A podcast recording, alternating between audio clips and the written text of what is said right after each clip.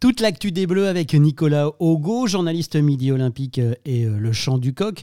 Euh, Nicolas, face euh, au départ annoncé dans l'équipe de France, il y a des jeunes qui poussent à la porte. Bien évidemment, bah, la défaite prématurée des Bleus dans cette Coupe du Monde pousse de suite à regarder vers l'avenir pour éviter de ressasser cette contre-performance lors de la Coupe du Monde et on se projette déjà vers le tour de destination, vers euh, un changement euh, de génération pour euh, certains joueurs qui, vont quitter les Bleus ou en tout cas qui ne pourront pas postuler dans quatre ans pour la Coupe du Monde en Australie. Donc on regarde déjà qui c'est qui pourrait venir frapper à la porte et ceux qui pourraient arriver dès le tournant de destination.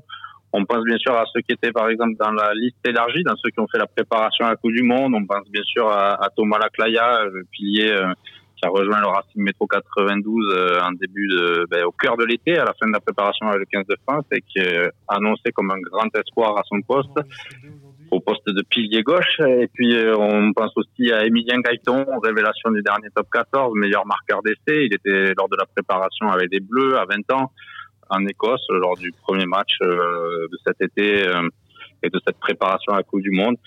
On pense bien sûr à celui qui est très entendu, le deuxième ligne de Toulouse, Emmanuel Merfou. Tous ces papiers sont en ordre et donc maintenant on l'attend euh, avec impatience sous le maillot tricolore. Et puis enfin, on regarde du côté des, champions du monde. Euh, c'était le 14 juillet dernier, jour de la fête nationale face à l'Irlande en Afrique du Sud. Ce sont chez les moins de 20 ans.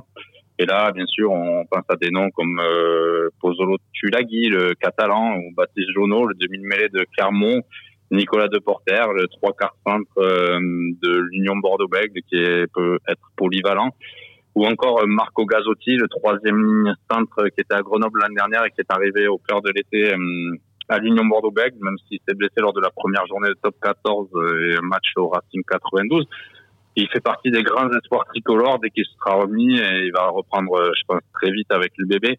Donc euh, effectivement, ce sont des joueurs qu'on attend très vite euh, une équipe de France ou tout du moins pour le premier stage de préparation au tournoi destination, hein, parce que ce sont l'avenir, ce sont des joueurs sur qui on devrait compter dans quatre ans en Australie. Bon, pour le coup, on a franchement de la chance parce qu'on a un vivier qui arrive derrière, qui est complètement remarquable. Et ce ne sont pas des jeunes joueurs qui vont arriver, ce sont déjà des joueurs expérimentés qui jouent en club, dans le top 14 et qui en plus sont champions du monde.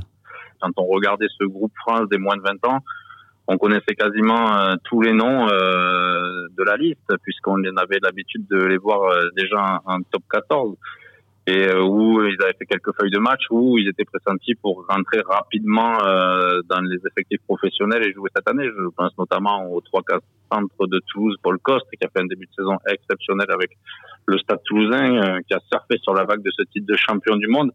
Et on a Nose déjà comme une euh, comme une future grand joueur du 15 de France. Effectivement, ce sont des joueurs qui, malgré leur jeune âge, ont déjà une belle expérience du haut niveau.